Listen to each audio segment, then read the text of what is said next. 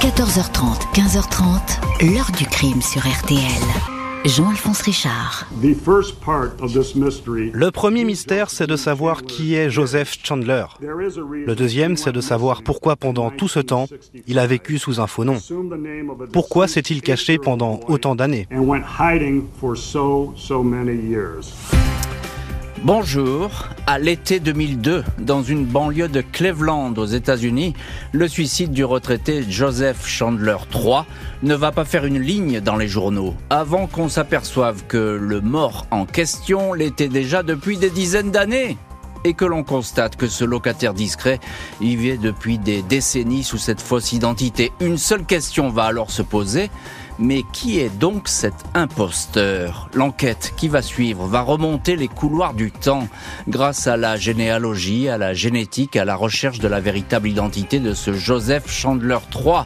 Si la police est autant mobilisée et entreprenante, c'est qu'elle soupçonne le mort de dissimuler un lourd passé criminel. Il pourrait tout à fait être un tueur en série et pourquoi pas le plus insaisissable de tous, celui que l'on traque depuis les années 70, le tueur du Zodiaque.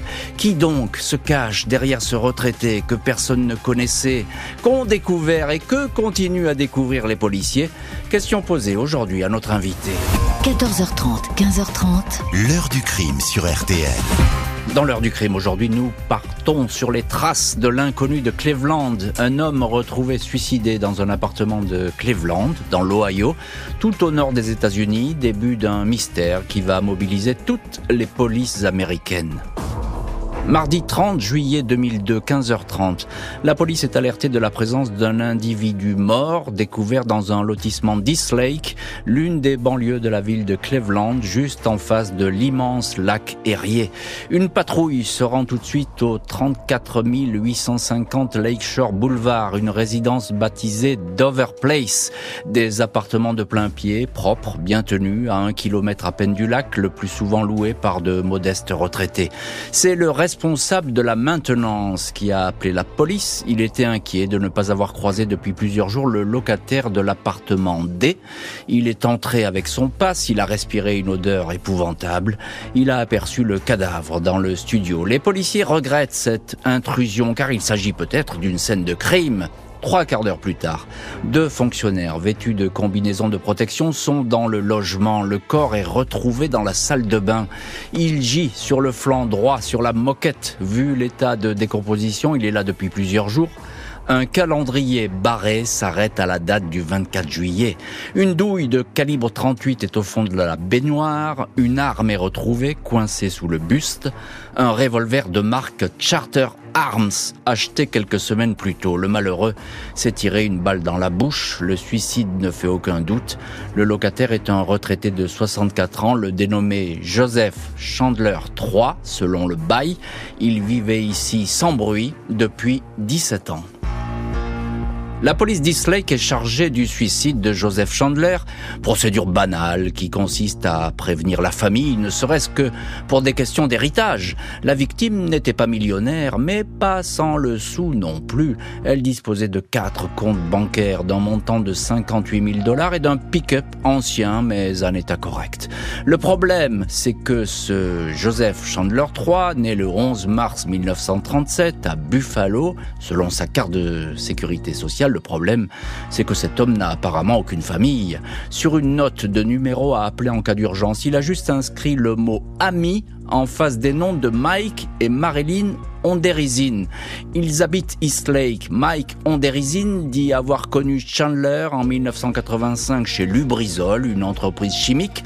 Il travaillait comme électricien. Il n'en sait pas plus sur cet homme qui, selon lui, n'avait ni femme ni enfant. Il lui avait dit avoir grandi dans la région. Il est parti à la retraite en 1997 et depuis, il se téléphonait une fois par an. 30 août 2002, un mois après la découverte du corps, Joseph Chandler est incinéré. Un avocat spécialisé en recherche de patrimoine est désigné pour trouver les héritiers. Un premier détective privé examine le bail de location de la résidence. Chandler y a inscrit le nom de sa sœur, Mary Wilson, au 1823 Center Street, à Columbus, capitale de l'Ohio. Mais l'adresse en question est fictive et aucune Mary Wilson n'a résidé dans le secteur. L'enquêteur ne va pas plus loin. Un autre détective, Lance Morrow, se lance à son tour à la recherche des héritiers, mission pour laquelle il espère toucher une jolie commission. Morrow s'intéresse au nom de famille de la mère du défunt, une certaine Hélène Cabert, avec deux A, un patronyme peu courant. Il finit par retrouver une Cabert près de Los Angeles. La femme répond que cette Hélène Cabert était bien sa tante, laquelle a eu effectivement un fils qui s'appelait Joseph Newton III. Quand on apprend le suicide de Joseph à la femme, elle s'exclame Un suicide? Mais Joe est mort en 1945, à l'âge de 8 ans, avec ses parents dans un accident de voiture. Le retraité suicidé vivait sous ce nom d'emprunt. Mais alors, comment s'appelle-t-il vraiment? Et ce nom, il va bien sûr falloir le trouver. La police d'East Lake, de Cleveland et même le FBI vont s'attacher à découvrir la véritable identité de ce suicidé qui cache évidemment des secrets et sans doute même des secrets criminels. On va le voir dans la suite de l'heure du crime. Enquête qui va réserver bien des surprises. Mais commençons par le commencement. Euh, tout au moins ce qu'on croit être un commencement parce que cette histoire elle est pleine de surprises et de rebondissements. Et on le fait avec vous, avec notre invité aujourd'hui, Thibaut Ress. Bonjour Thibaut. Bonjour Jean-Alphonse.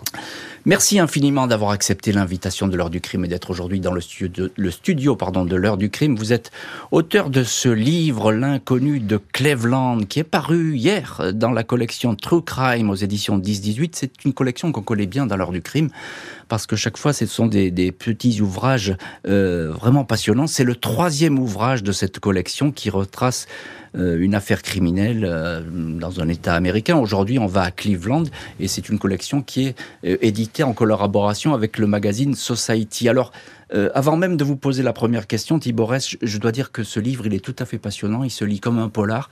Et s'il vous manque un bouquin pour aller sur la plage cet été, ben, n'hésitez pas, c'est celui-là qu'il faut acheter. Euh, Thiborès, un, un, suicide dans un lotissement, c'est comme ça que s'ouvre votre livre sur cette scène, qui n'est pas une scène de crime, qui est une scène de suicide. Évidemment, euh, la police, elle s'en moque un peu. Suicide d'un retraité, il y en a tous les jours à Cleveland. Oui, c'est une affaire vraiment très banale. C'est le tout venant, quoi. Hein. Découverte de cadavres. Il fait très chaud. On est au mois de juillet, fin juillet, et il y a beaucoup de personnes âgées, hélas, qui, euh, dans des conditions pareilles, peuvent euh, peuvent décéder de manière tout à fait naturelle. Donc, la police vient. bon, cet homme manifestement n'est pas mort de mort naturelle. Il y a sous sa poitrine un, un revolver. Hmm. Et la position du corps, le fait qu'il y ait peu de d'éclaboussures de sang aussi. C'est très caractéristique d'une d'un suicide par euh, par balle avec une balle tirée dans la bouche. Donc c'est la première conclusion provisoire qu'ils font. Euh, c'est quand même traité comme une scène de crime potentielle, hein, tant qu'on n'a pas de certitude. Et puis quelques heures plus tard, le médecin légiste va confirmer l'hypothèse du suicide par arme à feu. Il était dans la salle de bain et vous racontez dans votre livre qu'il a eu un dernier réflexe?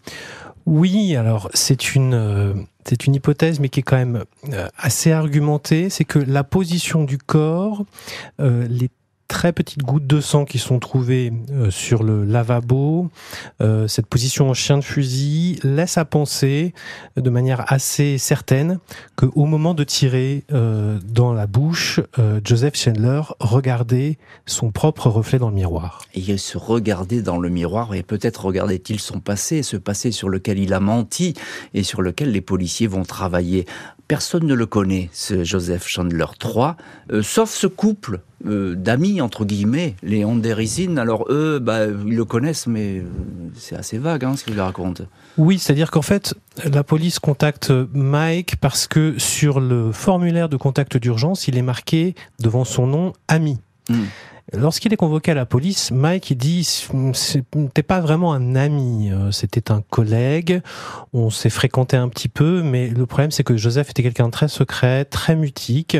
Quand on lui parlait qu'il euh, avait l'impression d'être dérangé, il mettait dans ses oreilles des écouteurs qui produisaient des bruits blancs. C'est quoi ça Alors des bruits blancs, c'est euh, c'est ce qu'on appelle les bruits binauraux. Donc en fait, en gros, c'est le bruit que fait une radio AM mal réglée et ça a des vertus soi-disant apaisantes. Il avait fabriqué ça de, de avec ses avec ses, ses, ses propres mains. C'était un bidouilleur assez génial. Oui, c'est un électricien. C'est un électricien, mais mais c'est quelqu'un qui, qui, qui, produisait comme ça des petits gadgets de manière très euh, à la fois très personnelle, mais je veux dire avec beaucoup de talent. Et, euh, et Mike dit à la police voilà, moi on se parlait un petit peu, mais très peu parce qu'il était mutique. Il se trouve qu'une fois, je l'ai invité à l'anniversaire de, de ma femme parce qu'il faisait un peu pitié, cet homme euh, très solitaire. Et à la surprise générale, il est venu et il est venu déguisé en mafieux. Et alors, euh, euh, Mike continue en disant euh, ça nous a beaucoup surpris. Ce qui nous a encore plus surpris, c'est qu'il n'a pas ouvert la bouche de la soirée. Et il y a une photo d'ailleurs euh, qu'on peut retrouver sur internet, une photo de cet homme déguisé en mafieux. Alors, elle est assez grotesque cette photo. Effectivement, c'est un peu bizarre, mais enfin voilà, on est là dans le bizarre le plus total puisque cet homme on le connaît pas. Euh, on va s'apercevoir que ça va même plus loin parce que on va pas découvrir d'empreinte. Mais ça, on va on va on va le dire dans la suite de l'heure du crime. Alors j'avance un petit peu, on va s'apercevoir qu'il ne s'appelle pas du tout euh, Joseph Chandler III, euh, selon euh, la carte de sécurité sociale qui a été retrouvée dans l'appartement. Et là, ça change tout pour la police, parce qu'on ne sait pas comment il s'appelle, on ne sait pas qui il est cet homme. Oui, l'enquête en fait est classée très rapidement. Euh, c'est un suicide. Il euh, n'y a pas d'autres victimes que ce pauvre monsieur, et donc euh, pour la police, l'affaire est bouclée. Il se trouve simplement que il a de l'argent sur son compte en banque, cet homme-là, un petit pactole quand même. Ce qui est étonnant parce que dans son appartement, on a retrouvé des, des livres sur comment faire fortune. Bon, mm. bizarre de plus. Et, et la police dit à ce collègue, écoutez, si si ça vous dit, vous pouvez vous mettre en quête d'héritier de cet homme-là et euh, ça évitera que cet argent se retrouve dans les poches de l'État. Et Mike, ce collègue, accepte et c'est comme ça que grâce à l'intervention d'un détective privé, euh, on va s'apercevoir que euh, Joseph Chandler ne s'appelait pas Joseph Chandler, qu'il vivait sous une identité volée à un petit garçon. C'est ça, un petit garçon qui est mort dans un accident de voiture. Hein. Oui, à quelques à, jours l'âge de, de 8 Noël. ans, ça? À l'âge de 8 ans, 1945, donc c'est une histoire qui est très vieille. Joseph Chandler, soi-disant Joseph Chandler meurt en 2002. Cet enfant est mort en 1945, quelques jours de Noël. C'est une famille de l'Oklahoma qui se rendait euh, dans le Texas et euh, ils ont été percutés par camion. Il faut désormais savoir qui est ce Chandler, un imposteur qui cache bien des secrets. Été 2003, le lieutenant Tom Doyle de la police d'Eastlake est à pied d'œuvre pour démasquer le faux Joseph Chandler III.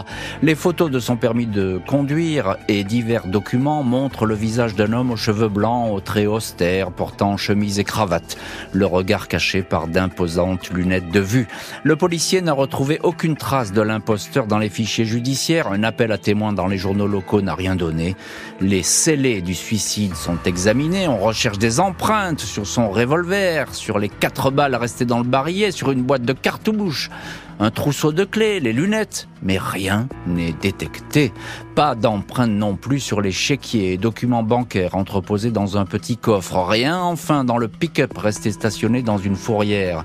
L'habitacle est en partie démonté, mais pas la moindre empreinte partout où il allait. Chandler se baladait avec son attaché case noir retrouvé dans le studio, rien d'intéressant à l'intérieur. Et là aussi, aucune trace de doigt. À croire que ce type portait nuit et jour des gants va penser un policier. Le corps a été incinéré, impossible d'aller chercher la moindre piste de ce côté-là.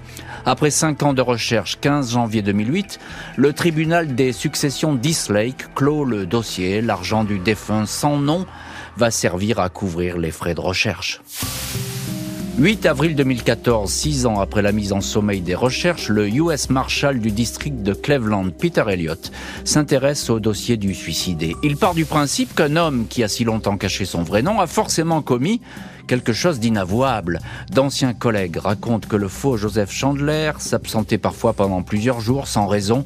Il se mettait alors en congé, impossible de savoir où il allait à bord de son camping-car. Peter Elliott relie toute la procédure. Il regrette l'inhumation trop rapide du corps et l'absence d'autopsie. Le légiste de l'époque, le docteur Rizzo, indique que le suicide ne faisait aucun doute. Il n'a donc pas fait d'examen. Il a tout simplement procédé à un examen dentaire. Mais ce croquis ne donne aucun élément de valeur. Le US Marshal conduit des recherches approfondies dans le fichier des criminels recherchés. Il s'intéresse même aux fugitifs de l'ancien pénitencier d'Alcatraz, sans succès, jusqu'à ce que Mike Onderizin, le collègue de travail, livre un indice précieux.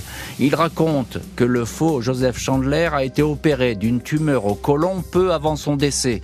La biopsie a été conservée et avec elle, l'ADN.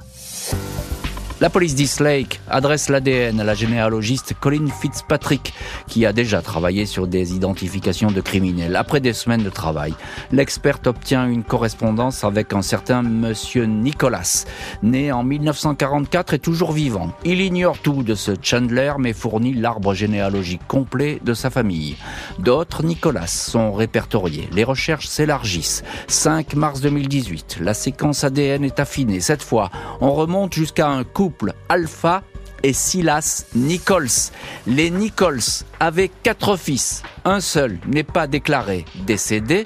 C'est Robert Ivan Nichols, né le 12 septembre 1926 à New Albany. Il a servi dans la marine pendant la guerre. Il a été marié en 1946. Il a eu trois enfants. Divorce et disparition totale en 1965. Il s'agit bien du suicidé. Robert Nichols, voilà donc son nom et ce parcours qui commence à émerger, reste à savoir pourquoi il a emprunté cette fausse identité et quelles activités il a pu mener sous ce pseudonyme plus vrai que nature. Nous allons en parler dans la suite de l'heure du crime. On retrouve notre invité Thibaut Ress, auteur du livre L'inconnu de Cleveland qui vient de paraître dans la collection True Crime aux éditions 10-18 en collaboration avec le magazine Society. Et il faut absolument lire ce livre, je le répète et j'insiste parce qu'il y a toute cette histoire qui raconte dans le détail. Et je précise que c'est le premier livre qui sort euh, sur cette affaire aux États-Unis. Euh, bah, il y en a en préparation, mais ils sont pas encore sortis. Donc euh, voilà, on a la primeur aujourd'hui. Alors c'est incroyable cette remontée dans le temps, Thiborès. On va pas détailler les affaires d'ADN, etc. Parce que je suis le premier à ne rien y comprendre et ça va être un peu compliqué à expliquer. Il y a quelque chose qui m'a qui m'a frappé vraiment lorsqu'on recherche qui est cet homme, c'est l'absence d'empreinte. Parce que ça, euh, c'est la définition d'un fantôme. C'est quelqu'un qui vit et qui ne laisse rien derrière lui. C'est une des choses très frappantes de cette enquête, effectivement, et qui participe un peu à sa mythologie. Euh, lorsqu'on s'aperçoit que Joseph Chandler prétendument, Joseph Chandler vivait sous l'identité d'un enfant et que, ce n'était pas sa véritable identité. on va ressortir les scellés, évidemment, et puis on va chercher des empreintes digitales, rien de, rien de bien compliqué, mmh. euh, avec le risque que ça ne matche pas, comme on dit. Le problème, c'est qu'il n'y a absolument rien. Il vivait dans cet appartement qui est un, des appartements dans lesquels on vit de manière temporaire, hein, généralement ce qu'on appelle des efficiency. Il y vivait depuis 17 ans, ce qui est déjà une mmh. curiosité en soi.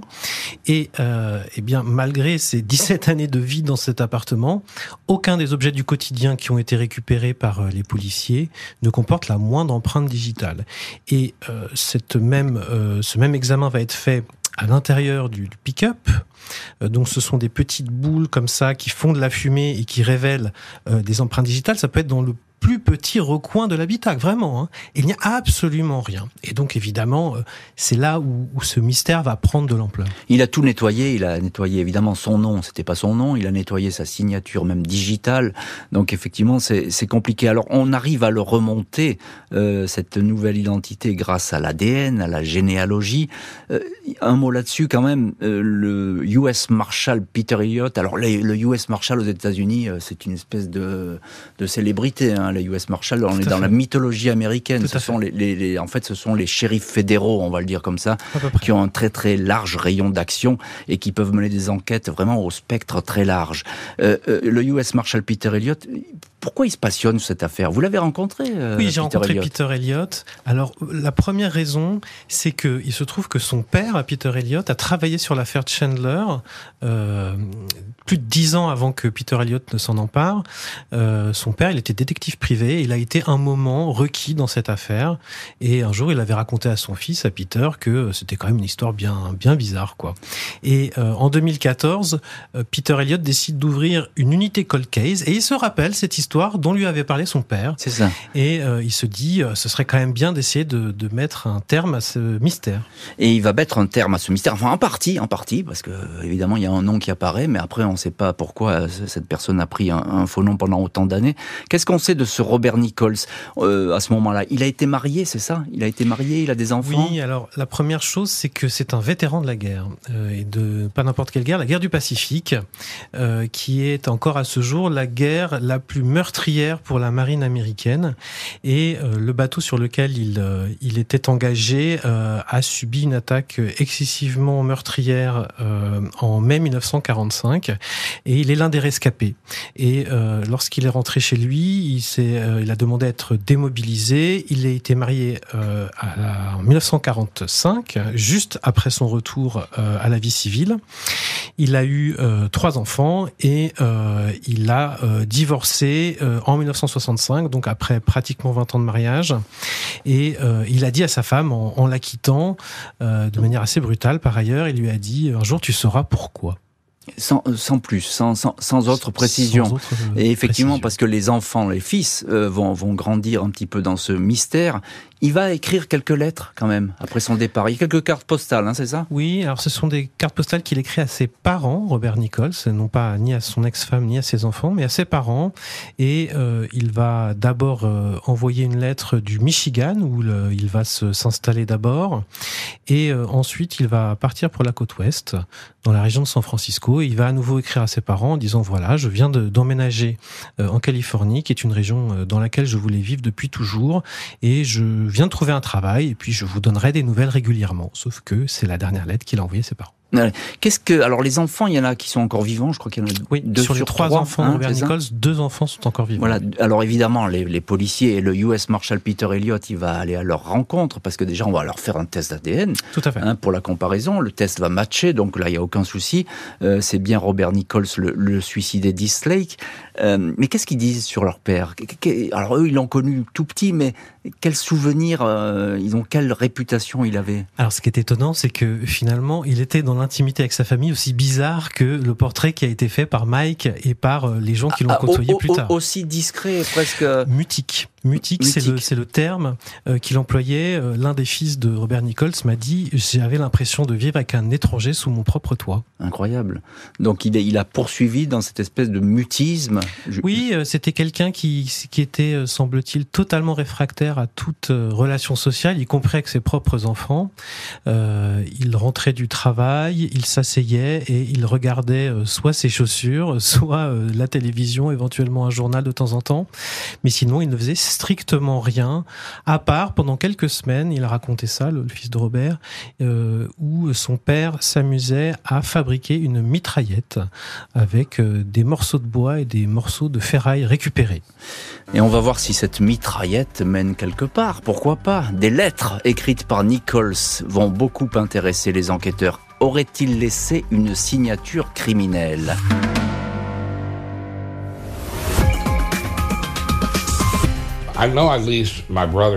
Avec mes frères, on a toujours pensé que notre père avait refait tranquillement sa vie. a happy life someplace. On a enfin quelques réponses à ce mystère de plus de 50 ans. To a mystery that was over 50 years old. L'heure du crime où nous abordons aujourd'hui l'extraordinaire enquête sur l'inconnu de Cleveland. Ce retraité suicidé en 2002 a passé la moitié de sa vie sous un faux nom. 16 ans après, il a été identifié comme étant Robert Nichols. Serait-il l'un des plus célèbres criminels américains? Les policiers d'Eastlake, qui connaissent désormais le parcours de Robert Nichols, essaient de le rapprocher d'affaires criminelles non résolues. On le soupçonne du kidnapping et du meurtre de la petite Amy Mihalevich. Dix ans, mais les vérifications ne portent pas leurs fruits. Les enquêteurs, mais aussi bon nombre de journalistes, se demandent si Nichols ne serait pas le tueur du Zodiac, un meurtrier jamais identifié qui sévissait à la fin des années 60 et 70, date à laquelle Robert Nichols a adopté sa fausse identité. Le Zodiac a revendiqué 37 victimes, toujours des étudiants, même si la police de San Francisco ne décompte au total que 5 morts et 2 blessés. Le Zodiac a beaucoup écrit, et notamment depuis la petite ville de Napa. Coïncidence, l'une des lettres de Nichols porte aussi le tampon de la poste de Napa. Une autre a été envoyée depuis Richmond, en Californie, région où le Zodiac sévissait. Les enquêteurs s'intéressent au premier meurtre du Zodiac le 30 octobre 1966, celui de l'étudiante Sherry Job Bates sur le campus universitaire de Riverside. Les portraits robots du tueur en série pourraient ressembler au visage du retraité. Impossible toutefois de comparer l'ADN de Nichols avec la seule trace du Zodiac, de la salive ayant servi à coller un timbre. Cette empreinte génétique est bien trop dégradée et effectivement, on est obligé de passer par la case Zodiac dans cette histoire, parce que le Zodiac, c'est sans doute le criminel le plus célèbre des États-Unis. Alors, je ne vais pas tout dire ce qu'il y a dans votre livre, Tibores, parce que euh, moi, j'ai appris beaucoup de choses à la, fois sur le fonctionnement de, euh, de, de, de, cette personne, de ce Robert Nichols, et puis sur le fonctionnement aussi du Zodiac. Il y a des similitudes Hein, on sait qu'il y a des courriers, etc., qui posent question aujourd'hui. On peut dire comme ça Oui, on, peut, dire présenter comme ça l'enquête? Oui, alors il faut juste replacer un tout petit peu le contexte du Zodiac. C'est l'énigme criminelle la plus célèbre, tout simplement, euh, de l'histoire des États-Unis. Dans le livre, je fais le parallèle avec euh, Jack l'Éventreur en Grande-Bretagne. C'est de, de, cet ordre-là. Euh, 54 livres, 39 films de fiction euh, et des, des milliers d'articles sur cette affaire du, du, Zodiac, qui est donc ce tueur en série californien euh, qui a sévi à la fin des années 60 et effectivement qui n'a jamais été retrouvé il y a des similitudes, oui. Il y a des coïncidences au moins troublantes. Euh, les premières, ce sont ces courriers qui ont été envoyés donc par Robert Nichols à ses parents euh, et qui correspondent pour deux d'entre eux à des endroits où le Zodiac a sévi, en mmh. Californie. Euh, il y a euh, le cas Sherry Joe Bates, qui est donc le premier assassinat potentiellement attribué au Zodiac, qui s'est déroulé dans la banlieue de Los Angeles. Il y a aussi une lettre de Robert Nichols envoyé ses parents à quelques kilomètres euh, de là. Euh, il y a l'écriture. Robert Nichols et le Zodiac ont cette même écriture en capital un petit peu penchée. Euh, il y a le portrait robot du Zodiac qui, bon, c'est subjectif, hein, euh, mais qui n'est pas si euh, différent du, du, du, de la photo de Robert Nichols. Juste avec cette remarque, c'est que le portrait du Zodiac, il peut ressembler à tout le monde. Oui, c'est toujours le problème dans cette histoire, c'est que cet, cet, homme, on le peut le trouver à chaque coin de rue. C'est l'une des difficultés de, du dossier du, du, Zodiac, en plus de l'absence d'ADN exploitable. Et puis il y a, alors là c'est peut-être un tout petit peu moins objectif, mais quand même, il y a cette personnalité euh, qu'on retrouve chez les, chez les deux, euh, de quelqu'un nécessairement très intelligent, plus intelligent que la moyenne. Le Zodiac, euh, les profileurs l'ont dit et redit, était probablement quelqu'un avec un QI très élevé, et c'est la conclusion aussi à laquelle sont arrivés les enquêteurs autour de l'affaire euh, Chandler sur ce, cet homme qui s'appelle Robert Nichols, donc, et qui manifestement était aussi quelqu'un doué d'une intelligence très supérieure à la moyenne. Alors, il y, a le Zodiac, mais la police, effectivement, va, va chercher d'autres euh, tueurs en série possibles, hein, d'autres fugitifs ils vont beaucoup travailler là-dessus. Ils vont examiner des, peut-être des dizaines, je sais pas, de crimes. Oui, et puis alors de manière très artisanale, parce que Peter Elliott, qui est donc le US Marshal en chef du district du Nord Ohio, qui va s'emparer de cette affaire à partir de 2014, il va aller sur les sites de ses confrères US Marshals des 50 euh, États américains, il va aller sur euh, l'onglet euh, Most Wanted, et puis personnes les plus recherchées, les fugitifs les plus recherchés des États-Unis, puis il va regarder les photos, il va comparer avec celles de celui qu'on n'appelait pas encore Robert Nichols, qu'on appelait encore Joseph Chandler, et il va essayer de voir s'il y a des ressemblances, et effectivement effectivement, euh, l'un des, l'un de ses premiers réflexes, c'est de regarder euh, sur le site des US Marshals de, Californie et va tomber sur la photo d'un des évadés d'Alcatraz, mythologique évadé ah d'Alcatraz. euh, et effectivement, l'un de ces trois évadés était, avait une ressemblance physique assez frappante et par ailleurs était lui aussi, c'était documenté à l'époque, quelqu'un qui avait un QI très élevé. Et donc effectivement, ça, ça fait ça fait pas tilt parce qu'effectivement on n'arrive pas à donner le, le, lien, mais le fait est c'est que vraiment ils sont acharnés. Hein, le, le, US Marshal là, il veut absolument trouver la clé. Hein. Oui, alors euh, je, je je suis pas rentré dans les détails à chaque fois dans le livre, mais il y a eu euh, plusieurs dizaines de personnes, plusieurs dizaines de suspects, des fugitifs. Euh, parfois, ce sont des, des gens du public hein, qui voient l'affaire dans les journaux, qui appellent US Marshal en disant mais il ressemble à mon oncle ou à mon père Évidemment. qui a disparu. Difficile de certifier que Robert Nichols est un criminel, même ses enfants aimeraient avoir la réponse. 21 juin 2018, le US Marshal Peter Elliott, le, la généalogiste Colin Fitzpatrick et les policiers d'Eastlake révèlent publiquement les résultats de leurs investigations. Ils ont identifié l'homme qui se cachait sous l'identité d'emprunt de Joseph Chandler III, mais ils n'ont pas pu relier l'imposteur Robert Nichols à un quelconque dossier criminel. Son ADN ne matche pas avec ceux des affaires non résolues. Le fils aîné de Robert Nichols, Philippe Nichols, 70 ans, avait accepté un prélèvement génétique. Il est heureux de cette identification, surtout étonné de la facilité avec laquelle son père a pu changer de nom le 25 septembre 1978. Il a inscrit un numéro sur un bout de papier. Il l'a tendu à l'employé en lui disant qu'il avait perdu sa carte de sécurité sociale. Il a payé 3 dollars et il est devenu quelqu'un d'autre, s'amuse Philippe Nichols. Il ne croit pas que son père soit devenu un tueur en série. Pour moi, il n'est pas cet individu, dit-il. Malgré l'absence d'indices et de preuves, le US Marshal Peter Elliott et d'autres enquêteurs restent persuadés que Robert Nichols n'a pas imaginé toute cette mise en scène gratuitement. Ils sont convaincus que Nichols a derrière lui un parcours criminel. L'enquête reste ouverte aux États-Unis. Les crimes de sang restent imprescriptibles. Effectivement, c'est une grande différence avec euh, euh, notre droit français. Les crimes de sang sont imprescriptibles aux États-Unis. On peut retrouver euh, des criminels des dizaines, des dizaines d'années après, et ça s'est déjà produit. Ress, vous êtes notre invité aujourd'hui, auteur de, ce livre, L'inconnu de Cleveland, qui vient de paraître aux éditions 10-18 avec, en collaboration avec le magazine Society, où vous racontez toute cette incroyable histoire de l'inconnu de Cleveland. C'est fou ce que dit le, le, le fils, euh, effectivement, de, euh, de Robert Nichols. Il dit, bah, mon père, il est arrivé, voilà, on lui, il, avait, il a dit qu'il avait perdu sa carte de sécurité sociale, et à partir de là, il a pu reconstruire une vie. Euh, c'est complètement dingue. ça paraît impossible. Oui, c'est pas exactement comme ça que les choses se sont probablement passées, mais ce qu'il faut savoir effectivement, c'est que euh, au moment où euh, Robert Nichols change d'identité, on est en 1978, et il y a à l'époque, grâce au premier amendement américain qui protège la liberté d'expression et la rend totale aux États-Unis, mhm. euh, des manuels qui décrivent de, de, de, manière très détaillée comment on peut changer d'identité. Donc c'est des manuels souvent d'inspiration survivaliste ou anarchiste. Euh, et euh, la procédure était la suivante. Il fallait d'abord obtenir un extrait d'acte de naissance. Ça, c'était une procédure assez simple, mais euh, on ne pouvait la demander qu'avec justement une preuve d'identité. Et si on n'avait pas de preuve d'identité, à ce moment-là, le fonctionnaire donnait quand même un extrait d'acte de naissance, mais disait il est impossible avec ce document de euh, euh, d'établir un document officiel. Donc c'est un acte de naissance euh, qui n'avait pas de valeur vraiment très officielle, sauf si on venait avec une carte d'identité.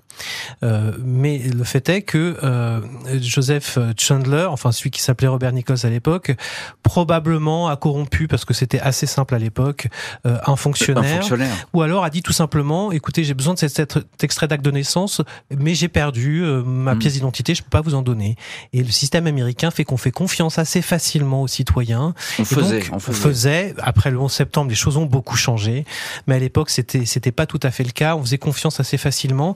Et avec cet extrait d'acte de naissance, euh, qui était un peu la, la partie délicate de l'opération, il a suffi qu'il demande une carte de sécurité sociale en prétendant qu'il l'avait perdue, et il a pu refaire faire une carte de sécurité sociale avec cet extrait d'acte de naissance. Et à partir de là, il bâtit euh, sa nouvelle identité. Il y a le permis de conduire, il y a le, bail de l'appartement, enfin il y a tout ça. Et effectivement, ça, ça, fige son identité. Oui, ça fige parce qu'il faut savoir qu'aux États-Unis, il n'y a pas de carte d'identité au sens où on l'entend, la carte nationale d'identité française.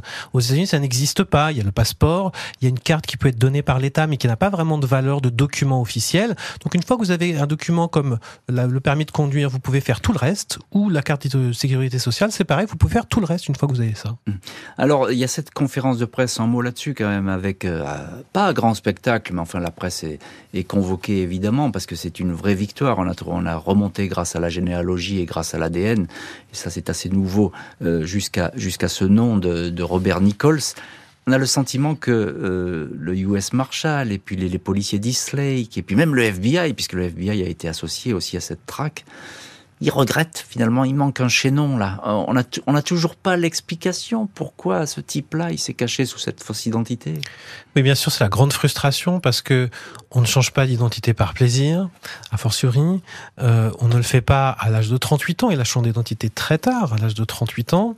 Il est resté sous cette fausse identité pendant 24 ans. Et puis surtout, il a été d'une discrétion incroyable. Hmm. C'est-à-dire que aucune empreinte dans sa vie, euh, aucun fait qui aurait permis euh, euh, d'aller voir dans son passé, une discrétion maladive, presque pathologique, mais évidemment qui après, a posteriori, apparaît comme une stratégie de dissimulation.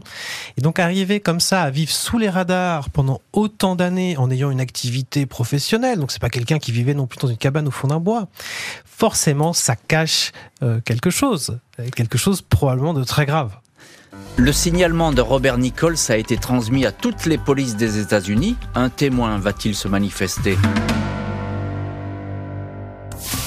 Le US Marshal Peter Elliott estime que pendant toutes ces années où Nichols vivait sous un nom d'emprunt, des personnes ont forcément croisé sa route. Il avait l'habitude de se déplacer en solitaire, parfois sur de longues distances et pendant plusieurs jours. 2018, la police lance un vaste appel à témoins. Trois photos anciennes et jaunies de l'imposteur remises par la famille, puis des portraits vieillis par l'informatique. Des portraits de Robert Nichols sont publiés dans les journaux et à la télévision sans susciter de témoignages probants.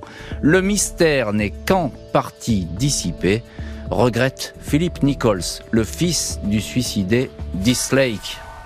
Et on retrouve dans notre heure du crime Tibor Ress, auteur du livre L'inconnu de Cleveland, qui vient de paraître aux éditions 10-18 euh, en collaboration avec le magazine Society. Et vous racontez Tibor Ress dans, dans cet ouvrage toute cette histoire. Euh, un petit mot, aucun témoin ne s'est manifesté depuis cet appel à témoins euh, très largement diffusé en 2018. Oui, largement diffusé. Alors il y a eu des, des, témoins qui ont cru reconnaître un proche, un voisin.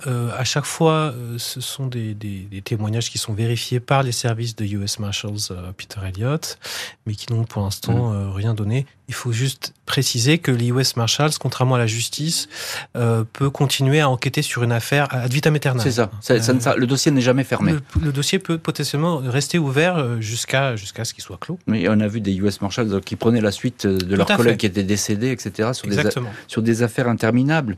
Euh, Tibor pourquoi à l'époque, lorsqu'il y a cette révélation de cette fausse identité, euh, cet homme qui serait peut-être un, tueur en série, pourquoi la presse euh, n'en parle pas trop aux États-Unis En général, c'est le genre d'histoire qui flambe comme ça. Oui, alors euh, je pense que c'est à cause d'une petite coïncidence. Le fait est que Joseph Chandler, prétendument Joseph Chandler, est retrouvé donc mort dans son appartement, dans son studio en juillet 2002. Et à ce moment-là, le débat fait rage aux États-Unis de savoir s'il faut aller envahir l'Irak de, Saddam Hussein et renverser le dictateur. Et euh, évidemment, c'est un suicidé à l'époque, un homme qui se suicide, ça ne fait pas la une des journaux. Mm. Sauf que au printemps 2003, lorsque le détective privé Larry Moreau va révéler qu'il vivait sous une fausse identité, évidemment, ça devient une affaire beaucoup moins banale et ça correspond au jour près au moment où l'armée américaine va envahir l'Irak de Saddam Hussein. Décidément. Mais j'ai envie de dire que euh, cet homme, Robert Nichols, il a presque de la chance parce qu'il a tout fait pour effacer ses empreintes. Il a tout fait euh, pour qu'on ne le reconnaisse pas. Et là, il bénéficie encore d'un concours de circonstances, à savoir qu'on ne parle pas de lui parce qu'il y a cette actualité euh, importante. Alors vous, Thibaurès, pourquoi vous êtes passionné d'un seul coup pour cette histoire? Je précise que vous êtes allé sur place. C'est pas toujours le cas. Parfois, il y a des livres qui sont faits d'après euh, de la documentation, etc. Vous vous êtes déplacé, vous avez enquêté. D'ailleurs, euh, c'est une enquête qui est, très riche. Euh, pourquoi d'un seul coup vous avez tilté sur cette histoire? Moi, j'aime bien les histoires. déjà, j'aime bien les histoires qui ne sont pas tout à fait terminé. Euh, parce que ça fait travailler l'imaginaire, euh, parce qu'on peut échafauder soi-même des théories. J'ai travaillé sur l'affaire Ligonès, ça a donné lieu à un article dans Society qui a eu un certain succès et qui est devenu un, un livre en, 2020, 2021, euh, pardon. Et évidemment, ce qui m'intéressait moi dans l'affaire Ligonès, c'était où, est, il Bien sûr. et évidemment, dans l'affaire Chandler Nichols, euh, c'est d'abord qui est-il, mais ça, ça a été résolu. Et puis aujourd'hui, la grande question, c'est pourquoi? c'est ce qui la rend, à mon avis, tout à fait fascinante. Alors, il y a, je le disais, il n'y a aucun livre qui a été encore écrit aux États-Unis là-dessus. Hein. Il, y a, beaucoup d'articles hein, qui ont été publiés, mais il n'y a pas de livre. Qu'est-ce que qu'est-ce qu'elle dit cette histoire un petit peu de la, je sais pas, pas de la société américaine, mais enfin bon, euh, on s'aperçoit que aux États-Unis, moi, je suis toujours frappé par ça. Il y a cette espèce de d'entêtement à vouloir retrouver euh, les gens, retrouver quelqu'un, etc. On lâche jamais. Vous savez, c'est un peu comme les GI mhm. euh, qui vont rechercher leurs camarades blessés. C'est pareil aux États-Unis, les US Marshals. Le FBI poursuit les enquêtes. Oui, et la devise des Marshals, c'est que quelqu'un de condamné ne doit jamais pouvoir s'en tirer. Mm. Et jusqu'à la mort, même après la mort, il doit pas pouvoir s'en tirer. Je pense que ce qui est intéressant dans cette histoire, c'est que elle se passe dans un coin des États-Unis, euh, Cleveland et la banlieue, qui est euh, totalement en dehors des radars médiatiques, euh, des radars politiques. C'est une Amérique blanche, de la classe moyenne, mais qui garde un ADN prolétaire et euh, qui ne fait pas tellement la une des journaux. C'est des gens qui sont trop trop riches pour faire pitié, trop pauvres pour intéresser Hollywood, et qui sont comme ça un peu à la marge. Et cette cette Amérique-là, qui a beaucoup voté pour pour Trump, c'est une Amérique qui reste un peu cloîtrée chez elle, qui regarde pas ce qui se passe chez les voisins. Et euh, c'est sans doute ce qui en fait une terre d'asile idéale pour des gens comme Chandler qui veulent euh, rester invisibles. Je vais vous poser une dernière question. Vous allez répondre brièvement. Vous, allez voir, c'est extrêmement simple. C'est un criminel, c'est un tueur en série. Euh, Robert Nichols ou, Chandler, appelons-le comme on veut. Oui ou non? Ma conviction est que nécessairement c'est quelqu'un qui a commis un crime très grave, sans quoi il n'aurait pas mis en place tout ce stratagème. Et on va essayer de savoir, peut-être dans les années qui viennent, si ce crime va être découvert. Merci infiniment, Tibor Je rappelle le titre de votre livre, L'inconnu de Cleveland, qui vient de paraître dans la collection True Crime aux éditions 10-18, en collaboration avec le magazine Society, et qui raconte cette incroyable histoire. Merci à l'équipe de l'émission, Justine Vignot, Marie Bossard à la préparation, Boris Pirédu à la réalisation. L'heure du crime, présenté par Jean-Alphonse Richard sur RTL.